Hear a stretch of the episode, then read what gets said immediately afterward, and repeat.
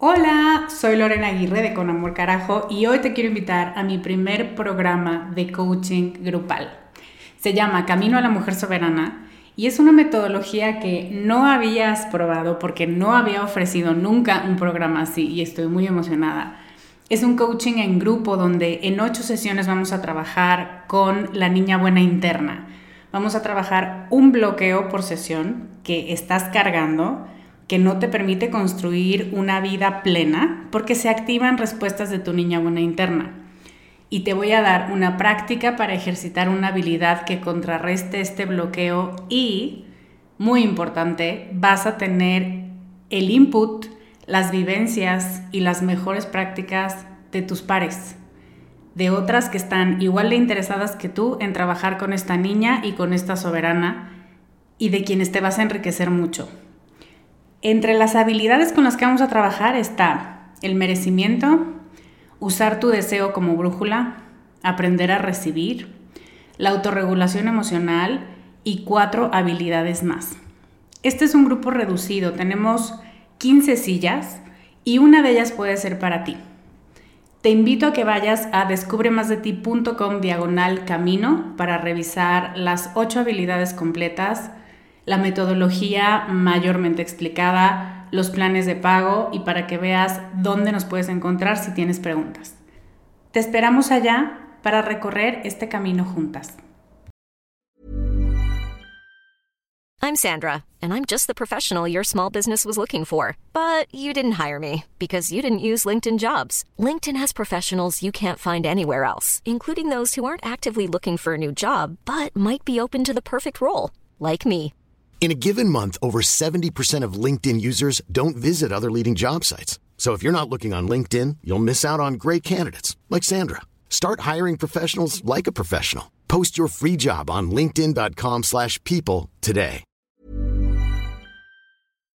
Bienvenida con Amor Carajo.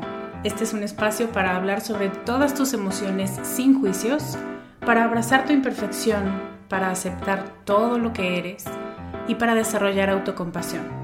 Me da muchísimo gusto que estés aquí. Si quieres sumarte a mi lista de correo para saber más de mí y de mis programas, deja tus datos en descubremasdeti.com diagonal lista. ¿Empezamos?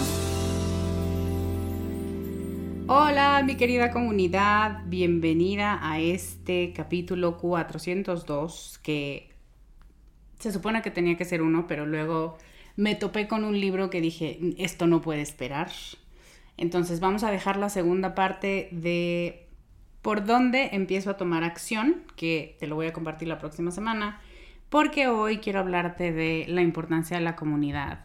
Y me voy a atrever, porque ahora tengo el aval de uno de mis maestros a la distancia, me voy a atrever a comparar a la comunidad, a la tribu, con las funciones y las necesidades que en el pasado llenaban las iglesias me encanta hacer estas cosas. Me encanta encontrar además evidencia de que esto que empezamos a sentir, pero como es muy nuevo, nadie lo ha nombrado y nadie lo ha descrito, sí está pasando. Es que siento que es como la familia que yo escogí, siento que es em, sagrado el vínculo que tengo con alguien. Siento que no puedo faltar a mis cenas de los viernes con mis amigas porque si falto siento que algo, ¿no? Que algo me falta. Y a veces nos da miedo nombrar esos vínculos y nombrar esos compromisos amorosos, sociales, de conexión, con palabras tan grandes como espiritualidad y como divinidad y como, pues sí, esta conexión profunda. Y la verdad es que sí lo es. Entonces déjame te comparto un poco qué fue lo que encontré en este libro maravilloso. Yo soy Lorena Aguirre y te enseña a conectar con tus emociones y con tu cuerpo a través del gozo, del placer y de la autocompasión. La trifecta. ¡Eh! Bienvenido a este capítulo. Te quiero contar que esta semana me topé con un libro. A ver, me topé y no, porque ya sabía de su existencia. No sabía que ya estaba en español, entonces yo voy muy feliz al péndulo la librería hipster por excelencia, ahí nos vamos a encontrar. Ay, esta semana me encontré a alguien. No te pregunté tu nombre, pero te mando un abrazo. Que se me acercó y me dijo, tú eres Lorena. ya me había pasado en Querétaro que ay, no, estos encuentros padrísimos de, tú eres Lorena, ¿verdad? Y yo, sí, bueno, terminamos tomando café y llorando juntas. Pero en CDMX no me había pasado y el punto es que me pasó. Entonces ya estaba en el péndulo yo muy contenta. Y fui a la sección donde iba a buscar el camino del artista. Más de eso en unos capítulos más adelante. Y al lado del camino del artista de Julia Cameron estaba este libro que se llama El poder del ritual de Casper ter No puedo explicarte la emoción que me dio eso, verlo en español y verlo ahí como tan claro, como estas señales divinas de, muy bien, llévate a Julia y llévate a Casper.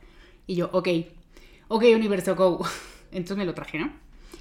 Y empiezo a leer este libro, porque a ver, lo que Casper es...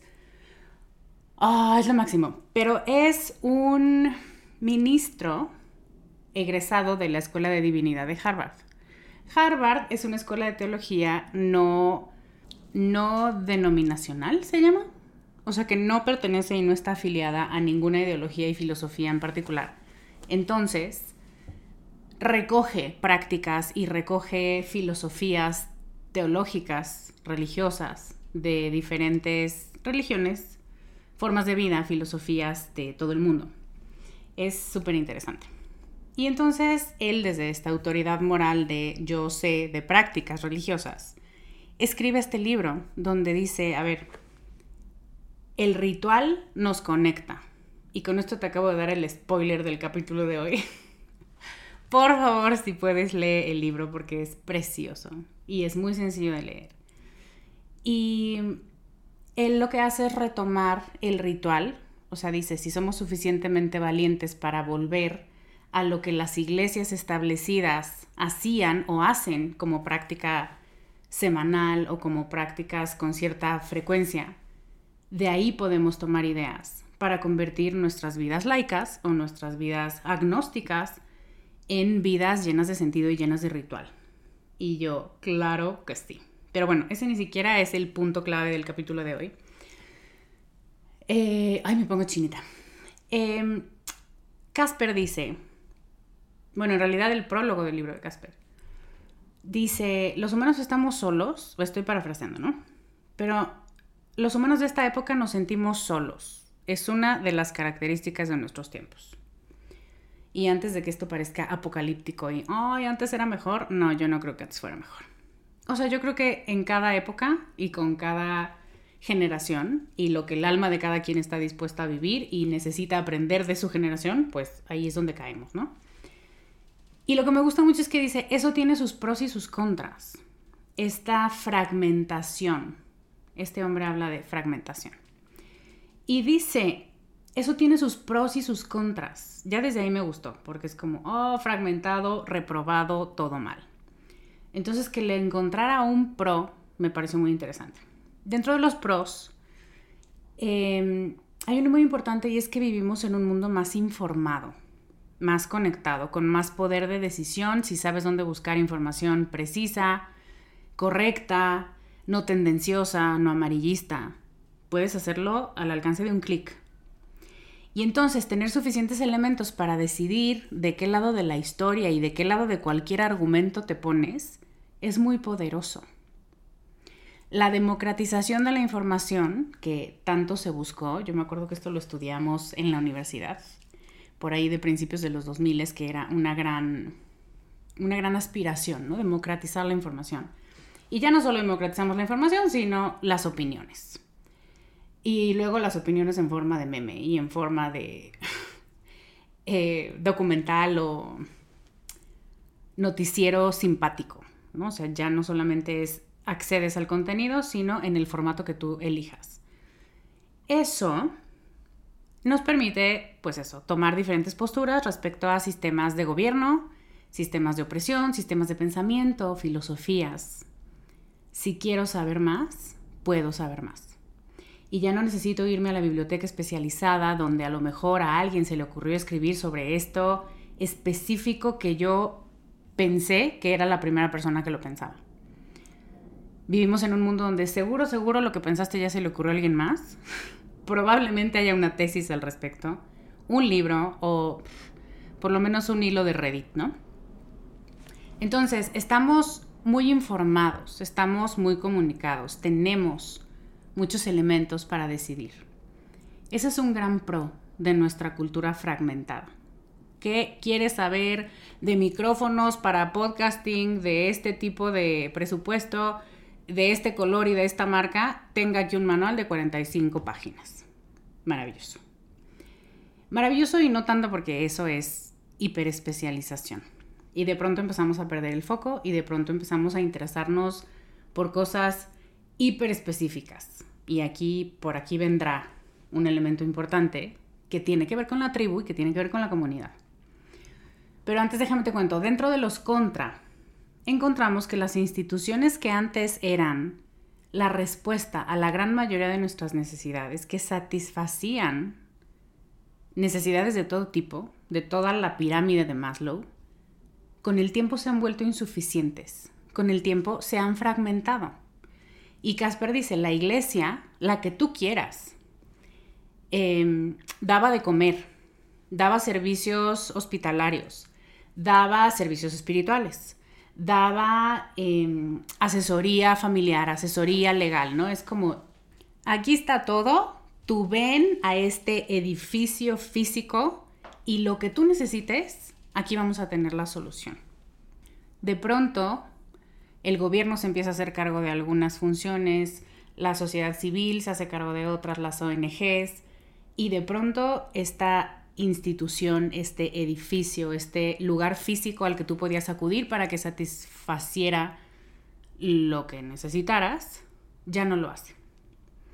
Y entonces, cuando nos damos cuenta de esto, como colectivo, nos sentimos en la obligación, en la necesidad, de buscar por separado lugares para mm, ejercitar el cuerpo, lugares para socializar, lugares para divertirnos, lugares que cubran nuestras necesidades espirituales, que ya no necesariamente están alineadas con la filosofía de esta iglesia en particular o de esta comunidad en particular, si no quieres decir iglesia.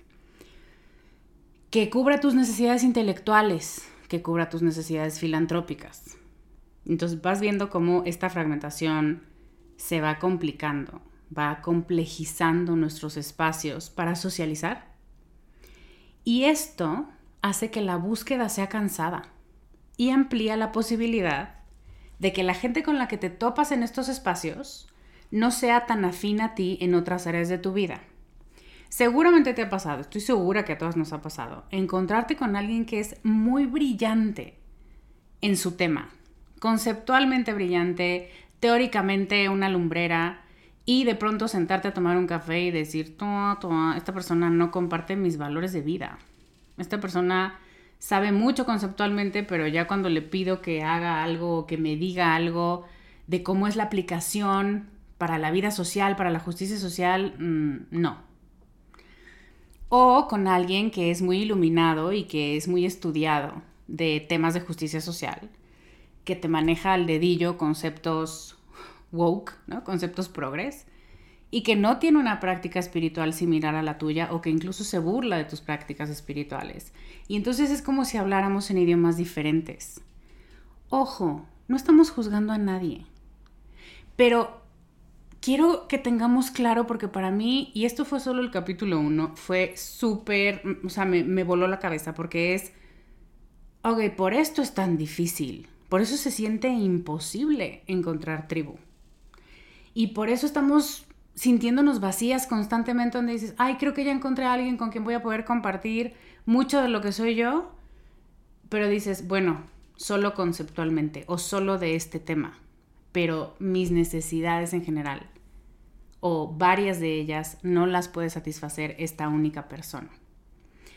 Es difícil conectar en tantos niveles con las mismas personas. Y lo que a mí se me ocurrió es compararlo con los copos de nieve, pero eso te lo voy a contar en unos segundos más.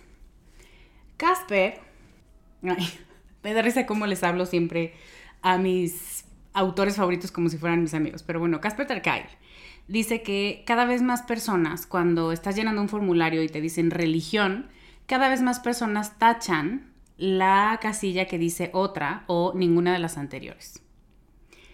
Y es que una de las características de los millennials y de las nuevas generaciones, que todavía no son suficientemente, eh, no tenemos suficiente información de la siguiente generación, pero seguramente también tendrán su buena dosis de ninguno o otro. Cada vez nos identificamos menos con una religión, precisamente porque nos queda corta. A muchas de nosotras, no estoy diciendo que a todas, no estoy diciendo que a ti no tengas que revisar y hasta que te quede corta, no, no, no. Quiero decir que si a ti te pasa como a mí, y a mí me pasó por 10 años, donde empiezas a decir, ay, no me identifica, no me identifica tampoco, o eso me da un poco de oso, eso no tiene ningún sentido, eso no explica cómo me siento, eso no tiene mucha caridad en lo que está pasando. Cada vez es como ir quitando un gancho hasta que la cortina se cae por completo y dices, no, ya no me ancla nada más que la tradición, que es suficiente, ¿eh? La lealtad y la tradición en la que yo fui educada, que no significa que tenga que seguir las enseñanzas o que tenga que vivir bajo esta filosofía específica y sobre todo estas acciones, estas actitudes específicas ante la vida, porque no, no me identifico con ellas. ¿Tiene sentido esto? O sea, puedo honrar y respetar esta parte de mi historia en lo que me educaron, las que tuvimos una religión muy arraigada, y al mismo tiempo decir, y ya hoy, a la yo de ahora, muchas de estas enseñanzas y muchas de estas posturas le quedan cortas. No necesariamente, y esto te lo digo por si estás en este proceso de alejarte o de repensar tu pertenencia a cierta comunidad religiosa.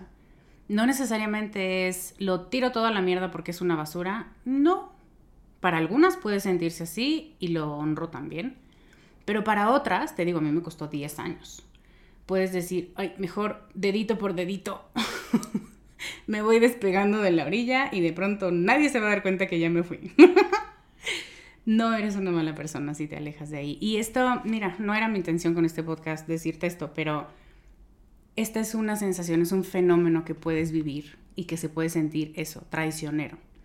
Y es honrar no significa comprometerme de por vida con algo con lo que no creo. Entonces, las nuevas generaciones, o bueno, las que no somos tan nuevas como yo, cada vez nos identificamos menos con una religión porque nos queda corta su filosofía, sus posturas. Y yo me atrevería a decir que también nos identificamos con otras opciones de orientaciones en general, orientaciones en la vida, orientaciones sexuales, orientaciones políticas, orientaciones que retan el statu quo, que retan el, ya sé, siempre lo había pensado así, yo misma defendí esta postura, pero ¿y si no fuera así? ¿Y si en las posturas en las que yo me paré por tantos años hacía falta algo, hacía falta matizar, hacía falta considerar otros elementos de humanidad? Porque solo solemos hacer eso. Y fuimos educadas así. Solo estoy viendo, este es un problema, esta es la solución correcta.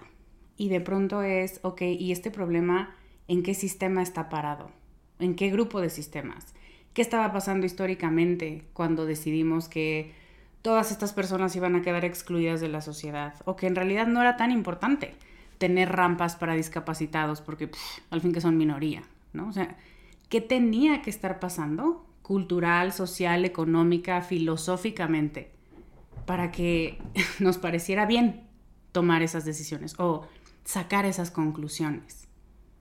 Entonces te digo, la fragmentación, que es el concepto clave aquí, nos hace más ricas en nuestros análisis cuando nos metemos de verdad a, hijo, esto está muy complejo, pero también hace que sea todavía más difícil encontrar personas a las que les interese lo mismo que a ti, tengan la perspectiva similar a la tuya y digan, ¿verdad? ¿Verdad que esto es sistémico? ¿Verdad que a mí también me enseñaron eso? ¿Verdad que y entonces te queda la sensación. Nunca nadie me va a entender. O sea, tendría que ser un clon de Lorena para que me entendiera de verdad. Aquí están el pro y el contra. Tenemos la opción de decidir distinto y de que la respuesta no sea una sola, que no nos sea impuesta y dada y ya. Y no nos gusta que las instituciones, las escuelas de pensamiento o las filosofías nos definan. Entonces, entre la redefinición de lo que es importante para nosotras, también necesitamos gente que esté de acuerdo con esas redefiniciones, porque es más fácil. En lugar de intentar estar convenciendo a todo el mundo, decir, ¿verdad, mana? Ay, qué bueno, que tú sí me entiendes. Tenemos la libertad de definirnos de las formas que más nos identifican y que más resuenan con nosotras, y eso es un regalo. Un regalo de nuestros tiempos, confusos, convulsos y de este mundo que está loco, pero lleva siglos estando loco, entonces no es novedad. Y también a nivel social y a nivel de conexión se vuelve todavía más complicado encontrar una tribu. Y lo que yo entiendo es que hace algunas décadas había una religión oficial, yo me acuerdo en primaria haber estudiado la bandera de este país y el himno y la religión oficial. Entonces se asumía, por estadística, una serie de valores, una filosofía y de estilos de vida para la gran mayoría de los habitantes de ese lugar. Pero ahora, conforme vamos creciendo en las posibilidades de autodefinirnos, nos vamos diversificando y nos vamos haciendo cada vez más, como te decía, como copos de nieve. Con lo que es más difícil que encajen con otros copos de nieve. Y entonces pareciera o tenemos la ilusión de soledad. O si ya le rascamos un poquito, empezamos a desesperarnos y decir, es que oh, nunca nadie me va a entender. No es cierto. Pero tiene sentido que lo pienses. Te quiero decir esto porque leerlo a mí me da muchísima paz. Haber encontrado algo que definiera o que explicara por qué de pronto se siente esta soledad tan perra, dices, oh, es porque ahora tengo más poder de autodeterminación, porque tengo más información, porque esta cultura y este siglo en el que vivo me lo ha permitido y tiene sus ventajas. Eso significa que lo que se daba por sentado, que es tú a la iglesia y vas a encontrar amigos, asesores espirituales, gente con la que hagas ejercicio y todo, todo va a estar ahí, ¿no? Como en un club. Ahora voy a necesitar hacer un esfuerzo extra y buscarlo por separado. Y aquí te invito a que veas cómo se siente en tu corazón, a ponderar. Yo renunciaría a mi poder de autodefinición y de autodeterminación con tal de encontrar y de satisfacer todas mis necesidades sociales en un solo lugar? Yo no. Tú tal vez sí. Pero me parece que son argumentos importantes a considerar para también reconocer, ah, no soy yo. No es que yo esté mal, no es que yo sea rara, no es que yo esté pidiendo demasiado de la vida. Es que antes era más fácil. Antes se daba por sentado. Hey, it's Ryan Reynolds, and I'm here with Keith, co star of my upcoming film, If, only in theaters, May 17th. Do you want to tell people the big news? All right, I'll do it. Sign up now and you'll get unlimited for $15 a month in six months of Paramount Plus Essential Plan on us. Mintmobile.com slash switch. Upfront payment of $45 equivalent to $15 per month. Unlimited over 40 gigabytes per month. Face lower speeds. Videos at 480p. Active Mint customers by 531.24 get six months of Paramount Plus Essential Plan. Auto renews after six months. Offer ends May 31st, 2024. Separate Paramount Plus registration required. Terms and conditions apply if rated PG. Pero bueno. Este es uno de los ejemplos que Christine Neff que ya la he mencionado muchas veces en el podcast, que es un referente de la autocompasión, de la compasión en general. Llama humanidad compartida, que es una cualidad que a mí me encanta, donde reconoces que no estás sola en el sentimiento, que esta experiencia que estás viviendo es una experiencia humana, no es una experiencia de Lorena exclusivamente. Y esto fácilmente se desliza a, ah, no estoy loca, no estoy mal, no soy rara, no soy exigente, no soy demasiado intensa con lo que estoy pidiendo. Esto es humanidad compartida. Todos, todas, todos nos sentimos solas. Y solas en una soledad que te está autodefiniendo. Como, oh, es que si tan solo hubiera alguien que entendiera exactamente de mis hobbies, mis intereses, mis habilidades y mis actitudes. y ya cuando lo piensas dices, ajá, no creo. Pero puedes formar una tribu, con trabajo, con intención, con atención. Entonces, paradójicamente, el sentimiento que estamos compartiendo tiene que ver con la soledad, con el aislamiento, con el no puedo conectar, me cuesta trabajo encontrar gente con la que me identifique realmente o con la que no me cueste trabajo ser vulnerable, con la que me pueda encuerar en cuerpo, alma y mente y saber que estoy segura.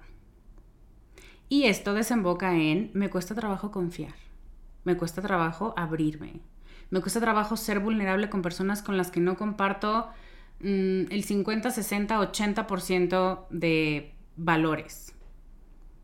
Y fíjate, de nuevo viene aquí la fragmentación, ¿no? Y además si le agregamos quienes hemos vivido negligencia emocional infantil, que somos el 80% de los humanos, que aprendimos que no era buena idea confiar en otras personas porque casi siempre te decepcionan en tus necesidades básicas, pues tenemos ahí el mix del terror.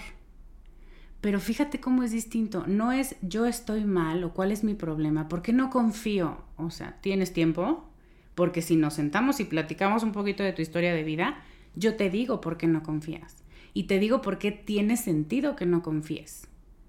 Entonces, este elemento de este libro me parece un elemento de análisis que agregar aquí. Sí, tengo o viví negligencia emocional infantil, no confío, me cuesta mucho trabajo pedir ayuda, va.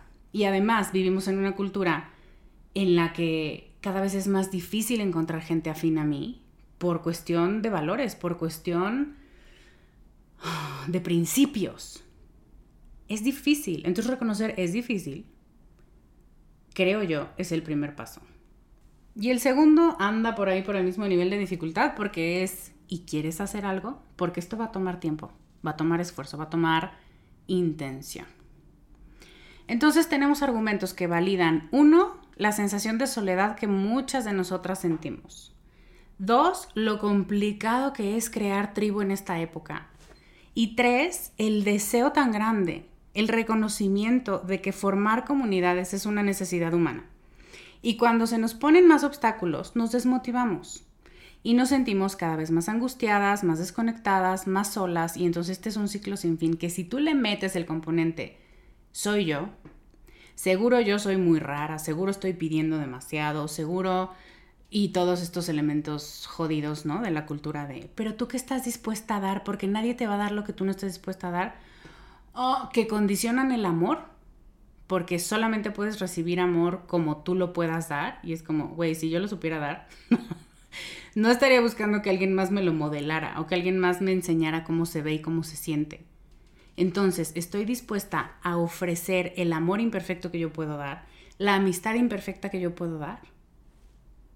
Pero también necesito saber que soy suficientemente digna y que soy suficientemente merecedora de otro tipo de amor, igual de respetuoso, igual de comprometido e igual de profundo que el que yo estoy dando. No en... Es que no es en calidad, no en la forma en la que lo doy, pero sí en la magnitud y en la intención. ¿Tiene sentido? Está muy bonito, ¿no? Entonces, vamos a reconocer que antes era más fácil tener un grupo de gente afín. Afín no necesariamente es, ay, mis papás y mis abuelos tenían una tribu del alma. Con quien podían encuadrarse física, mental y emocionalmente. No necesariamente, pero gente. Gente que al tenerla cerca no te hacía sentir sola o te daba la sensación de no estoy sola. Y eso tiene su mérito, ¿eh? Entonces, antes era más fácil tener un grupo de gente afín porque si pertenecías a un club, a una iglesia, a una escuela, a un colegio profesional, ¿no? Como el Colegio Nacional de Abogados, se asumían cosas de ti que te hacían pertenecer a este espacio. Tú te pareces a estos. Y los mismos participantes de este grupo decían, ah, buenísimo, tienes una cosa similar a nosotros. Entonces ya eres cuate. Buenísimo. Pero es precisamente el rechazo a que se asuman cosas de nosotras lo que nos hace alejarnos de estas entidades que en algún punto fueron soporte y fueron centros de socialización para padres, para abuelos, bisabuelos. Pero fíjate, esto está súper interesante. No queremos que se asuman cosas de nosotras. Por eso cada vez más marcamos la casilla de ninguna de las anteriores. Porque sé lo que implica si yo marco que pertenezco a esta religión. Y no estoy del todo de acuerdo con que se me llame miembro de esta religión, o miembro de este club, o miembro de lo que sea. Entonces, sin darnos cuenta, al construirnos como personas, también estamos decidiendo, no quiero que asumas cosas de mí, quiero que preguntes cosas de mí, quiero que me conozcas. Y entonces, dicho en otras palabras, hemos sacrificado voluntariamente, tal vez inconsciente, pero voluntariamente, encajar en un grupo con tal de definirnos de la manera más auténtica posible. Y necesito decir esto porque es una gran noticia, por lo menos para mí lo fue, y espero que para ti esté teniendo sentido. si te vuela la cabeza como a mí, por favor, escríbeme y cuéntamelo. Este es un ejemplo de cómo abandonamos un valor histórico y aprendido por otro que nos resulta a la gran mayoría de nuestra generación mucho más valioso y mucho más honesto. Ser auténtica versus encajar, pues mira, ahora que lo digo así, hasta Brené Brown tiene un libro entero que habla de esto, no me acuerdo cuál, no me pregunten cuál porque no me acuerdo, pero léanlos todos, son muy buenos. Entonces, no elegimos dejar de pertenecer porque nos guste estar aisladas o porque pensemos, ay, todos los demás son unos estúpidos, solamente yo tengo toda la verdad. No, no, no, aunque a veces eso se cree de nosotras, pero no es por eso elegimos dejar de pertenecer a instituciones, a clubs, a familias, simplemente por afinidad de apellido o por cercanía de título profesional o por ciertas formas de comportarnos o por ciertas creencias. No es eso lo único que quiero que me defina. Ahora es importante que si eliminamos este componente donde decimos no me voy a relacionar contigo solo porque compartimos ADN o solo porque estudiamos juntas o solo porque conocemos las mismas tradiciones y oraciones, lo complementemos con un nuevo valor. Si no es por costumbre, por tradición o por lealtad familiar, ¿qué te mueve a vincularte con tu gente? ¿Qué te mueve a hacer tribu? Este es mi primer punto, te lo voy a decir más resumido en unos segundos, pero antes tengo una última idea. De nuevo quiero hacer uso del recordatorio de que somos copos de nieve.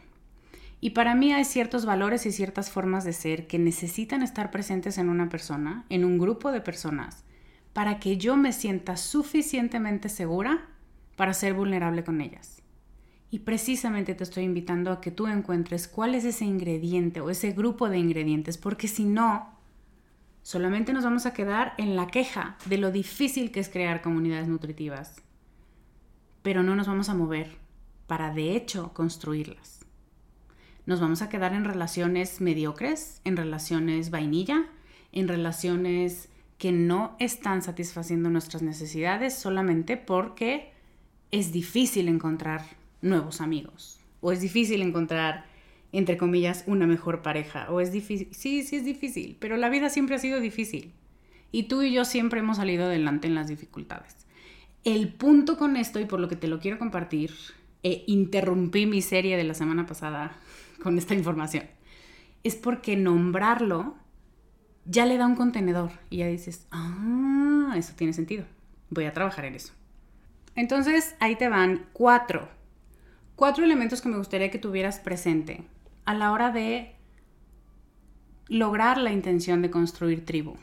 La primera, ya te la dije, elige dos o tres valores fundamentales valores, sensaciones, habilidades, cosas importantes que quieres que te unan con las otras personas.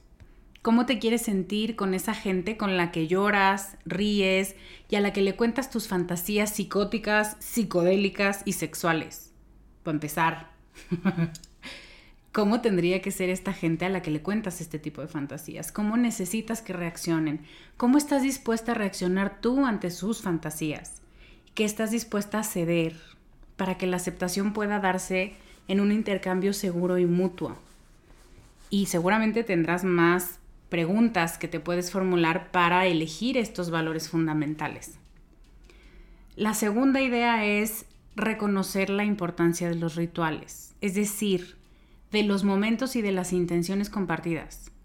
Porque si ahora ya no nos unen los lugares, los edificios, los títulos, los apellidos, lo que nos une es el deseo de conectar y de estar juntos. Y de estar juntos con gente con la que puedes reír, llorar y sentirte cómoda. Una de mis maestras decía, guardar la espada.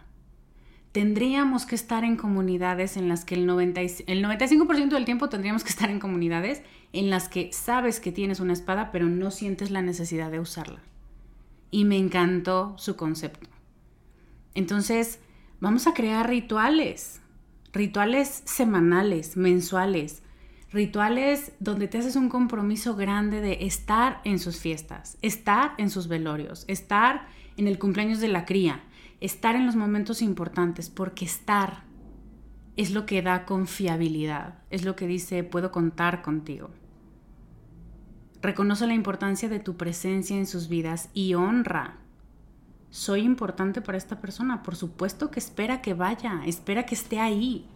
Y esto lo digo y por supuesto que me estoy dando un balazo en el pie porque en el pasado yo he faltado mucho a estos compromisos por incomodidad o porque había amigos de mi amiga que no me caían bien y entonces era como, ay, no, mejor nada más le mando un regalo o la invito a comer otro día. Como tú quieras. No quiero presionarte a decir, ve a todo lo que te inviten porque, porque cada quien tiene su propia sabiduría, pero es importante que reconozcas mi presencia en la vida de esta persona es muy valiosa y mi trabajo es honrar la confianza y el amor que tiene puesto en mí. Rituales significa voy a ir, como la iglesia, quienes fuimos a la iglesia, todos los domingos voy a ir a la iglesia, o sea, a la hora que sea, pero esa es mi obligación guion compromiso. Igual, voy a ir y voy a verte porque yo dije que te iba a ir a ver y voy a estar ahí porque esto es importante para mí, porque esta relación es uno de los valores, uno de los pilares que me sostiene. Tercera idea, en las relaciones de amistad, de amor con tu tribu, de tus vínculos elegidos, la responsabilidad afectiva es un pilar, o sea, es un ingrediente básico, es el harina del pastel. Si pensamos que esta gente que elegimos es lo que para muchas personas en el pasado se llamó familia, comunidad, iglesia, y que son sinónimos de pertenencia y de un espacio donde puedo hacer grande mi alma, donde puedo dejar ver mi alma, otra vez me puse chinita, entendemos el sentido de pertenencia profundamente arraigado.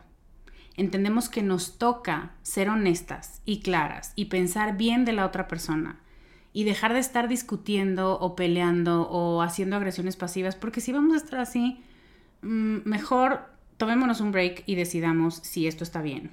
O hablemoslo y pongamos sobre la mesa cuáles son las cosas que tú estás esperando de mí y cuáles son las que yo estoy esperando de ti. Y si hacen match. Porque si no, podemos cada quien ser libre y podemos cada quien seguir buscando satisfacer esas necesidades en otros espacios, con otras personas. Tampoco esa fuerza, pero si vas a estar conmigo, si vas a estar en mi vida, necesitas saber las formas en las que yo soy feliz estando contigo. Y yo necesito saber las tuyas. Eso es responsabilidad afectiva dentro de estos vínculos profundos, íntimos y vulnerables. Y la cuarta idea es, pide tu sabor preferido de comunicación. Comprométete con la comunicación clara y honesta. Tiene que ver con el punto anterior, pero en este en específico, me parece muy importante dejarle saber a la otra persona la forma en la que te gusta ser escuchada.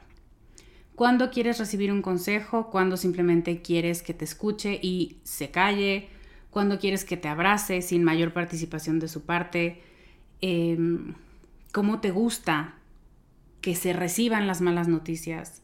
Claro, pero para poderle dar un manual a la otra persona de cómo te gusta que se reciba tu información y que se reciba lo que hay en tu alma, necesitas hacer un trabajo de introspección y decir, oye, pero eso sí me gusta o no.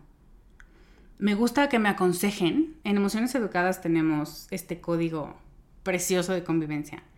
Y muy al principio, cuando empezamos a entrenar esta habilidad, es como, les voy a compartir algo que me está pasando y se aceptan consejos o sugerencias. Y es muy interesante para mí empezar a ver cómo con el tiempo las participantes empiezan a decir, les tengo que compartir esto que estuve pensando, esto que acaba de pasar, muchas gracias por atestiguarme. Y ya no hace falta el, si tienen algo que decirme, díganlo. Porque estamos acostumbradas a decir, no, por supuesto, todo consejo ayuda. No, no todo consejo ayuda. A veces tu alma y tu mente no necesitan ningún consejo. Necesitan vaciarse en un espacio seguro. Eso es la tribu. Eso es la comunidad que sostiene tu salud mental, emocional, física, no los consejos, porque de pronto, y seguro te ha pasado, es como, Ni yo misma sé qué hacer con mi vida, ¿cómo te voy a decir qué hacer con la tuya? Entonces, este punto tiene que ver con reconoce el lenguaje en el que te gusta ser atendida, qué necesitas en este momento en particular, cómo quieres conectar, cómo quieres vincular, es muy importante y tiene formas muy específicas, como los lenguajes del amor. En específico hay lenguajes de comunicación y situacionalmente. Para esta cosa que estoy contando no quiero sugerencias. Para esta cosa que estoy contando necesito que me digan si ustedes han vivido lo mismo y qué hicieron para resolverlo. Pregúntatelo a ti y luego comunícalo. Y hace poco alguien me escribía, me han escrito correos y me han escrito mensajes directos en Instagram preguntándome cómo se construye una tribu. Y la verdad es que yo creo que podríamos escribir libros al respecto. El libro de Casper es muy bueno. Pero es que no hay una receta. Estas cuatro, estos cuatro elementos me parece muy importante trabajarlos. Pero quiero agradecer el interés que estamos teniendo para construir tribus. Porque tiene como fondo, me doy cuenta de que necesito vínculos más profundos. Me doy cuenta de que estoy conectando o estoy socializando de manera más superficial, porque así me enseñaron. Pero ahora tengo hambre de profundidad. Y eso, eso nos va a llevar a lugares muy padres, a lugares profundos del alma, que después nos van a permitir encontrar respuestas para grandes problemas en nuestras vidas y probablemente en nuestro entorno. Construir tribu, construir comunidad es parte de la canasta básica para tu salud mental y emocional, porque al final esa es la gente que te va a sostener cuando te caigas. Esa es la gente que te va a recordar las habilidades y los aprendizajes de vida que has tenido cuando tú misma los olvides. Porque garantizado los vas a olvidar. Siempre que estamos en crisis los olvidamos. No saben la cantidad de amigas que me han dicho, tengo una amiga que tiene un podcast, te lo voy a mandar por supuesto, la amiga soy yo, ¿no?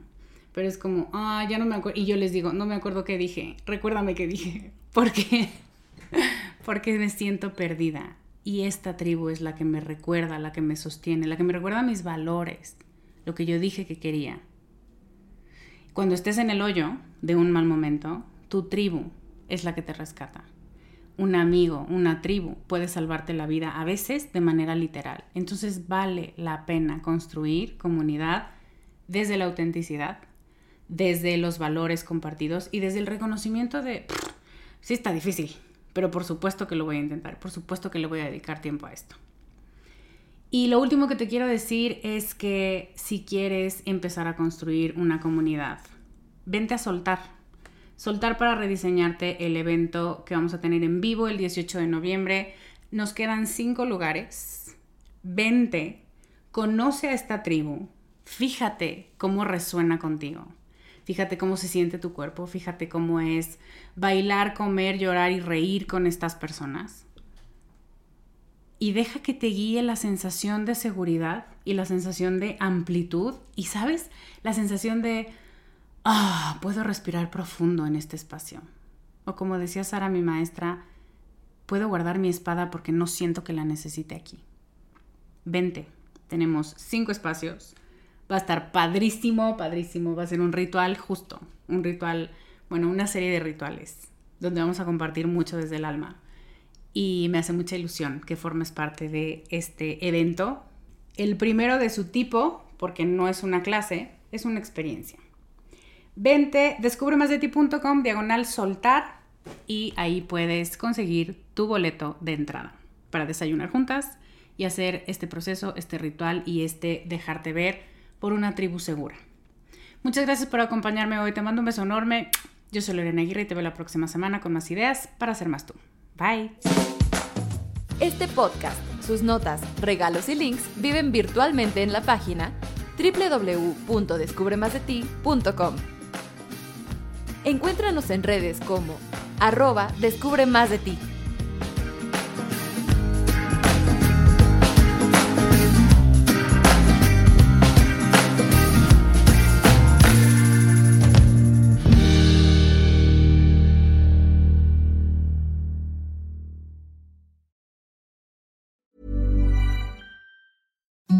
Imagine the softest sheets you've ever felt. Now imagine them getting even softer over time. That's what you'll feel with Bowl and Branch's organic cotton sheets. In a recent customer survey, 96% replied that Bowl and Branch sheets get softer with every wash. Start getting your best night's sleep in these sheets that get softer and softer for years to come. Try their sheets with a 30-night guarantee. Plus, get 15% off your first order at bowlandbranch.com. Code BUTTERY. Exclusions apply. See site for details.